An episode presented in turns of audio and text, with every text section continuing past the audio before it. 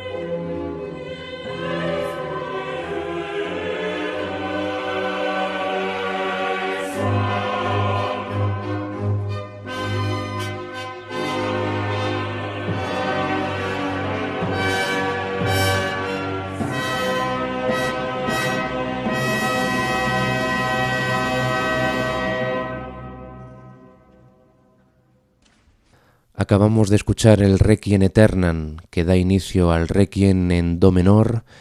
de Michael Haydn, una composición del año 1771 que se encuentra en un olvido manifiesto y que va a ser la obra protagonista de este espacio de hoy de Enclave de Dios, el programa de la música sacra de contenido litúrgico y religioso en la sintonía de la Radio de la Virgen, Radio María. Y es que este Requiem, que cumple 250 años de su composición en el presente año, fue una obra determinante para que Mozart, en 1791, 20 años después, compusiera su propio Requiem, su propia misa de difuntos, que, como todos sabemos, se convirtió en eh, su propio Requiem a su muerte en diciembre de 1791. Michael Haydn es el hermano del famoso compositor Franz Joseph Haydn, el hermano menor y una gran amistad de Wolfgang Amadeus Mozart y de su padre Leopold. Nació en Rorau y como su hermano cantaba en el coro de San Esteban en Viena. Poco después de salir del coro Escolanía, lo nombraron maestro de capilla en Grosswardein y en 1762 en Salzburgo, donde trabará amistad con Leopold Mozart y más adelante con su hijo Wolfgang. Era, como decíamos, amigo íntimo del genial niño prodigio que tenía en alta opinión su obra, en, alta estima. Y también Michael Haydn fue profesor del compositor Carl Maria von Weber y también de Anton Diabelli, que fue ese compositor sobre el que Beethoven compuso sus famosas 33 variaciones sobre el tema original de Anton Diabelli. La tumba de Haydn de Michael se encuentra en el cementerio de la iglesia de San Pedro de Salzburgo a los pies de una capilla excavada en la roca. Comparte espacio con Marianna Mozart, Nannerl, la hermana mayor de Wolfgang. En 2006 eh, se celebró el bicentenario de su muerte, en 1806 y en Salzburgo, con ese motivo, se eh, montó una exposición sobre su vida y su obra cerca de la iglesia de San Pedro. En el catálogo musical, lo más importante de Johann Michael Haydn, que era su, nombre completo, destaca su música religiosa, a pesar de que haber compuesto eh, música sinfónica, tiene un total de 40 sinfonías, varios conciertos y música de cámara, pero sus piezas religiosas mm, son muchísimo más importantes dentro de su producción. Compuso una misa en re menor, un lauda Sion, este requiem que vamos a escuchar en este programa de hoy, y una colección de graduales, 42 de ellos fueron impresos en eh, una publicación del propio Anton Diabelli, de ese compositor que les hemos mencionado antes, el Ecclesias Licón, una compilación de músicas litúrgicas religiosas de la época que elaboró Anton Diabelli. Vamos a entrar ya en materia con este Requiem en Do menor, esta pieza del año 1771 que fue motivo inspirador del famosísimo Requiem de Mozart, el Requiem más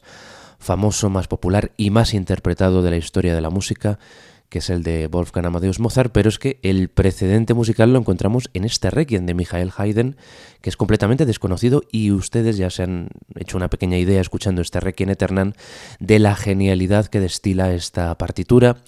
que comienza pues eh, de esa manera tan eh, misteriosa, tan grave,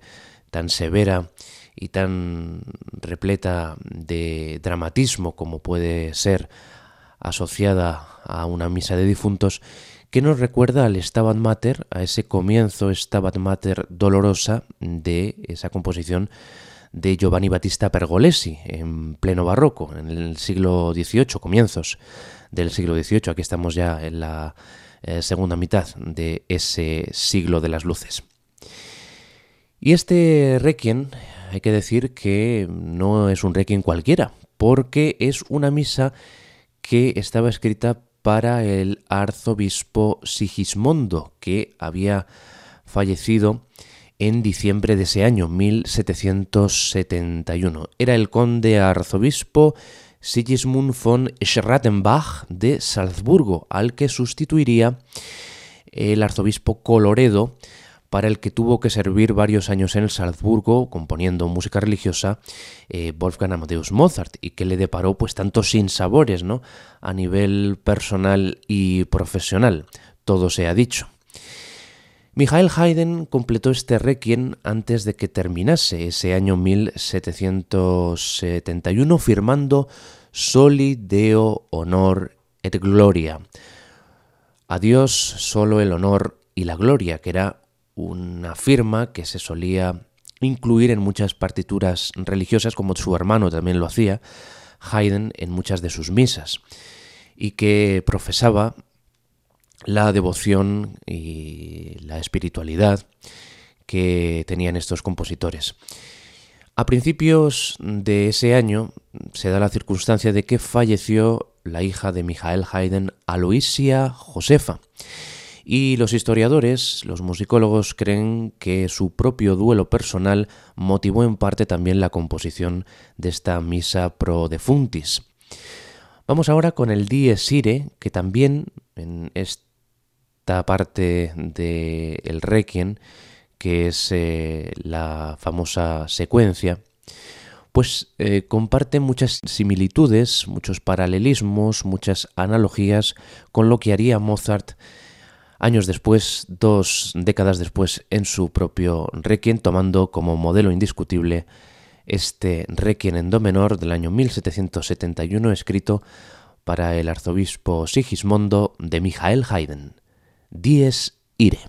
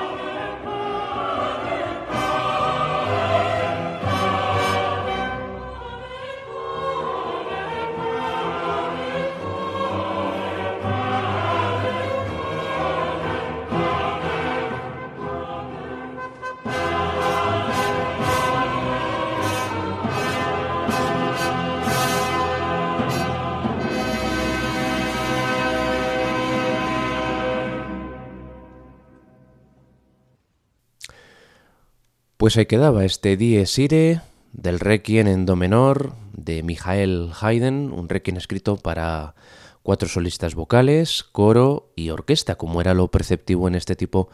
de composiciones, como también las misas para los ordinarios. Y seguimos recorriendo esta obra tan interesante del hermano de Haydn, de Joseph Haydn, que compuso en 1771 para Sigismund von Schrattenbach, este príncipe arzobispo de Salzburgo que falleció en ese año y que fue sustituido por el famoso arzobispo Hieronymus Coloredo, que está tan vinculado a la trayectoria profesional religiosa en el campo de la música litúrgica del genial del divino Wolfgang Amadeus Mozart. Vamos a llegar ahora, después de la secuencia del Dies Ire, que está en la sombría tonalidad mm, que atraviesa todo este requiem, que es el do menor. Hay que recordar que el requiem de Mozart está en re menor también, una tonalidad muy oscura, pero esta lo es aún más, porque es esa tonalidad que utilizaba también Beethoven para muchas de sus composiciones que tenían ese halo más trágico, más dramático, como puede ser la quinta sinfonía, ¿no? que está en la tonalidad precisamente de Do menor. Vamos ahora con el Ofertorium, que es el Domine Jesucriste, formado por Rex Glorie, Quan Olin Abrahe, Hostias et Preces y Quan Olin Abrahe. Otra vez es esa fuga que les voy a proponer que estén muy atentos porque vamos a hacer una comparativa con esa misma parte del Requiem de Mozart. Porque es que los paralelismos son mm, alucinantes, o sea, son sorprendentes como Mozart eh, no, no, es que copie, no, Mozart no copió nunca nada a ningún compositor, sino que cualquier influencia que le llegaba, él la asimilaba en su propio estilo personal, su misma eh, y propia inspiración, originalidad melódica personal y, como digo, creaba una obra original, sin copiar absolutamente nada, a nadie, ni a este gran maestro que era Michael Haydn, y mucho menos a su gran amigo y también maestro Joseph Haydn, sino que eh, la fuga del Quan Olin Abrage, que es la parte del ofertorio en la que el texto dice eso de cómo le prometiste a Abraham y a su descendencia, pues esa fuga eh, tiene un diseño rítmico eh, agitado, muy agitado, que eh, Mozart comparte con Michael Haydn. O sea, eh, parece ser que esa parte había que mm, musicalizarla de una manera un tanto enérgica, nerviosa, para terminar esa fuga de una forma canónica, un tanto heredada del barroco, ¿no? una fuga un tanto arcaica, ¿no? que ya no era un, modelo a seguir a finales del siglo XVIII, aunque todavía Michael Haydn eh, utiliza ese tipo de, fuga heredada de, del barroco. Y Mozart también lo hace, aunque en esa parte todos debemos darnos cuenta de que ya es la instrumentación de Süssmayer. Eh, y la armonización de Süssmayer, de Franz Xaver Süssmayer, que fue el alumno de Mozart que completó ese requiem inacabado porque Mozart falleció el 5 de diciembre de 1791. Y por lo tanto la instrumentación eh, y el diseño mm, armónico, la armonía que sustenta esa parte, esa fuga, pues eh, ya es propia de Süssmayer y utiliza esos moldes que eh, se supone que estaban en esos mm, eh, apuntes que dejó Mozart antes de, morir, aunque bueno, aquí se han vertido ríos de tinta y muchos musicólogos no comparten la finalización del requiem que realizó el pobre Franz Xaver Süssmayer con toda la buena intención y dicen que esas no eran las intenciones valga la redundancia, originales de su maestro Wolfgang. Pero es que escuchando este requiem de Michael Haydn mm, encontramos muchísimos paralelismos que hacen pensar que sí, que Saber eh, siguió casi al dedillo las indicaciones de su maestro Mozart. Una de esas eh, partes es este ofertorium Domine Jesucriste. Vamos a escuchar hasta el Hostias et Preces, hasta la primera fuga del Quan Olin Abrage, y luego escucharemos otra vez la parte del Hostias y Preces, y de nuevo la repetición, porque es que se repite esa fuga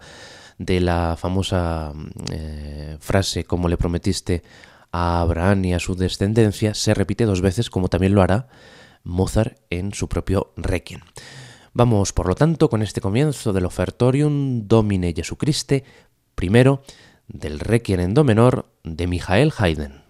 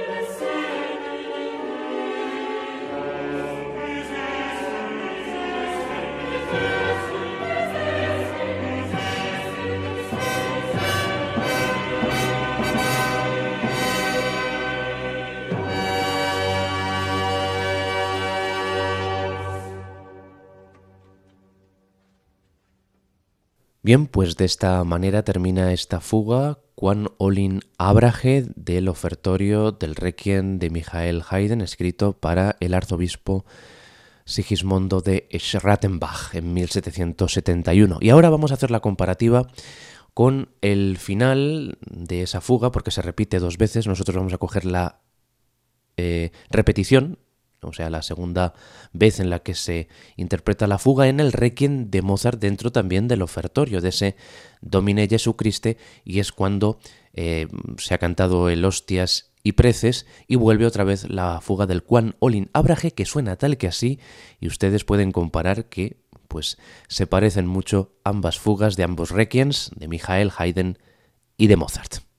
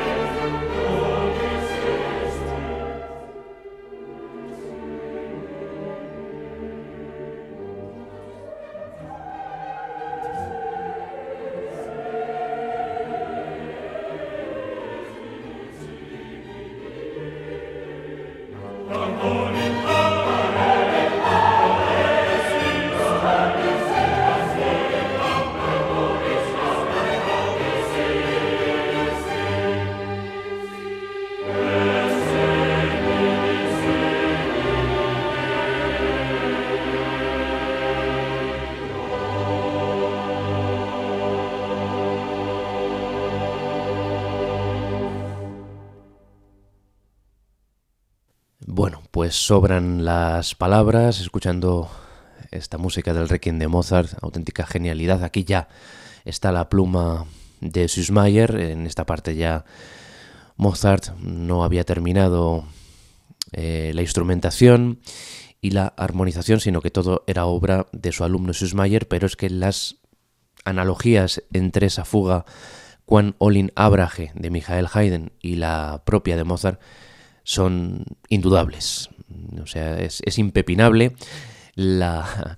la coincidencia compositiva que hay entre ambas partes de esta misa de difuntos, de Michael Haydn por un lado y de Wolfgang Amadeus Mozart por otra. Era la versión de los eh, Wiener Sinverein con la Orquesta Filarmónica de Berlín dirigida por Herbert von Karajan, la que escuchábamos en esta parte del Requiem de Mozart. Y vamos a seguir con este Requiem de Michael Haydn. Nos falta por escuchar el final del ofertorio a, partir de los et Preces con la repetición de esa famosa fuga que hemos comparado. Y antes decirles que tanto Leopold como su hijo Wolfgang estuvieron presentes en las tres primeras representaciones del Requiem de Haydn ya rayando el año 1772, enero de ese año, y Wolfgang fue influenciado, como decimos, en la escritura de su propio Requiem ya prácticamente desde ese año, eh, desde ese año que, escuchó por primera vez el Requiem de, de Michael Haydn. De hecho, este Requiem de Michael es un modelo importante para Mozart y sugiere fuertemente que la finalización de Süssmayer, al que hacíamos antes referencia, el alumno de Mozart, esa conclusión de Süssmayer, de ese camino emprendido por Mozart, no se aparta de ninguna manera de los planes del compositor de Salzburgo. Aunque bueno, sobre esto hay muchísima literatura escrita y algunos musicólogos dirán que sí, que, que se amoldó a lo que quería inicialmente Mozart y otros dirían que no, que Süssmayer siguió sus propios criterios y los criterios de composición de la música litúrgica de la misa de difuntos de la época para finalizar la, misa de, de su maestro. Sea como fuere, vamos a escuchar ahora a continuación el final del ofertorio del Requiem en do menor de Michael Haydn.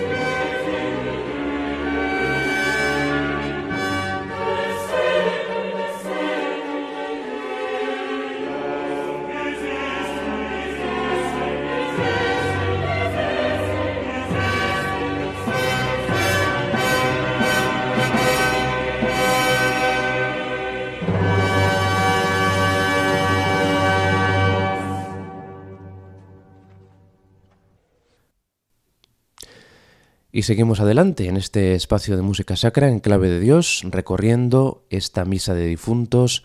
del hermano de Joseph Haydn, Michael, que nació en 1737 en Rorau, en Austria, y falleció en 1806 en Salzburgo.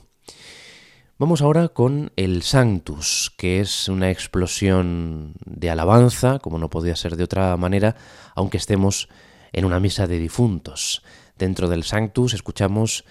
el Benedictus qui venit. Es un andante, el Sanctus en do menor y el Benedictus es un alegreto en mi bemol mayor, los dos a tempo de 3 por 4.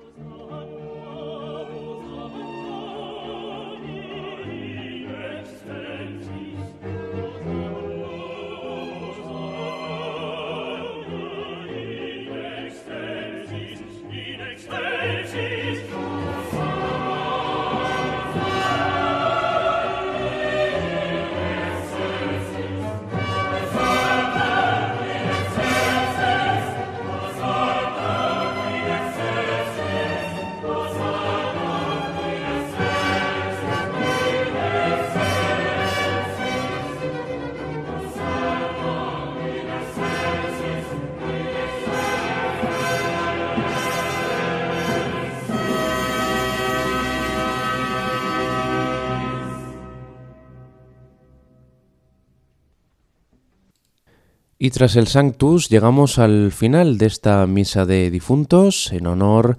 del arzobispo de Salzburgo, Sigismondo de Schrattenbach, fallecido en diciembre de 1771, una composición que fue escrita, como decimos, por este fallecimiento en honor del arzobispo y también porque había perdido el propio Michael Haydn a una hija suya y que esa hija, Loisia Josefa, fue también catalizador para la composición, para verter todo ese dolor que impregna esta partitura de principio a fin, ahora con el Agnus Dei. Eh, ahí tenemos el Agnus Dei Quitolis Peccata Mundi, el Cum Sanctis Tuis, que es el final del Requiem, y volverá otra vez el motivo del Requiem Eterna del comienzo, aunque en el comienzo está el coro a cargo de ella, y en el Requiem Eternam, que se vuelve a repetir ahora en el Agnus Dei, vuelven los solistas, los cuatro solistas, a traernos la melodía,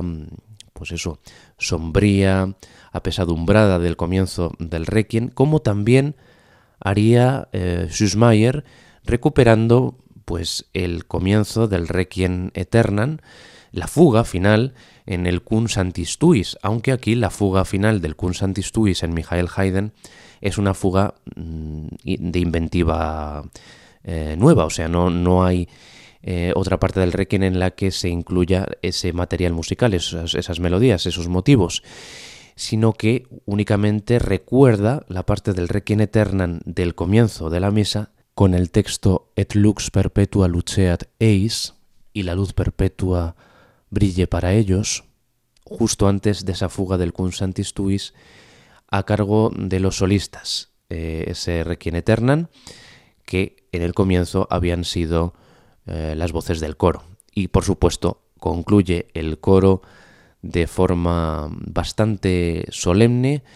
este final del Requiem Cum Santis Tuis, esa fuga en alegreto que está en do menor, en lo que se llamó como tiempo de corte. Eh, la indicación de tiempo de corte eh, es la velocidad a la que concluye este Requiem, esta misa de difuntos de Michael Haydn.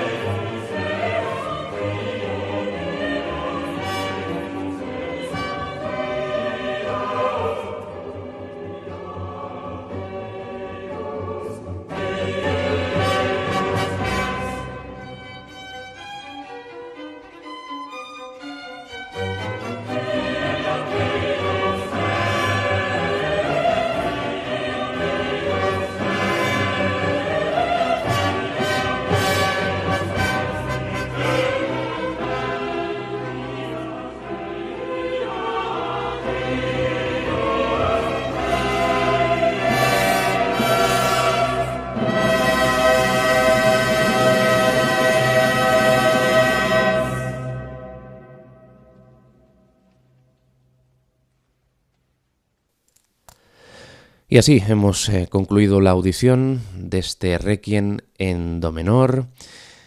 del año 1771, Misa pro defunto arquipiescopo Sigismondo o Misa pro defuntis, que hemos escuchado completa en la interpretación de Malin Christensen, soprano, Marian Crevasa, mezzo-soprano, Julien Baer, tenor, y Andreas Wolf, bajo barítono. Junto a ellos el ensamble y el coro Pigmalión, dirigidos todos por Rafael Pichon.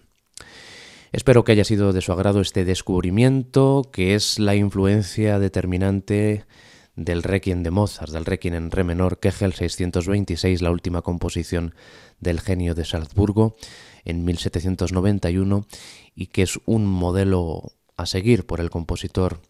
austríaco de una personalidad que admiraba como era Michael Haydn y es un compositor al que hay que reivindicar más porque tiene un catálogo de música religiosa, no solamente eh, religiosa y sacra, sino también profana, pues de gran calidad musical y de un enorme interés para el melómano. Es curioso porque hemos tenido en el programa anterior la misa Intempore Belli,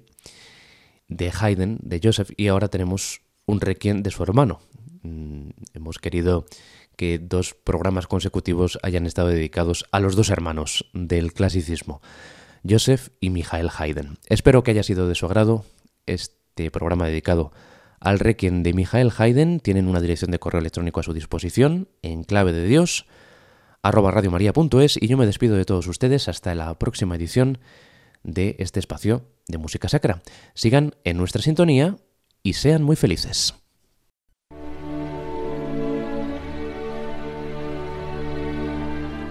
Y así termina En Clave de Dios con Germán García Tomás.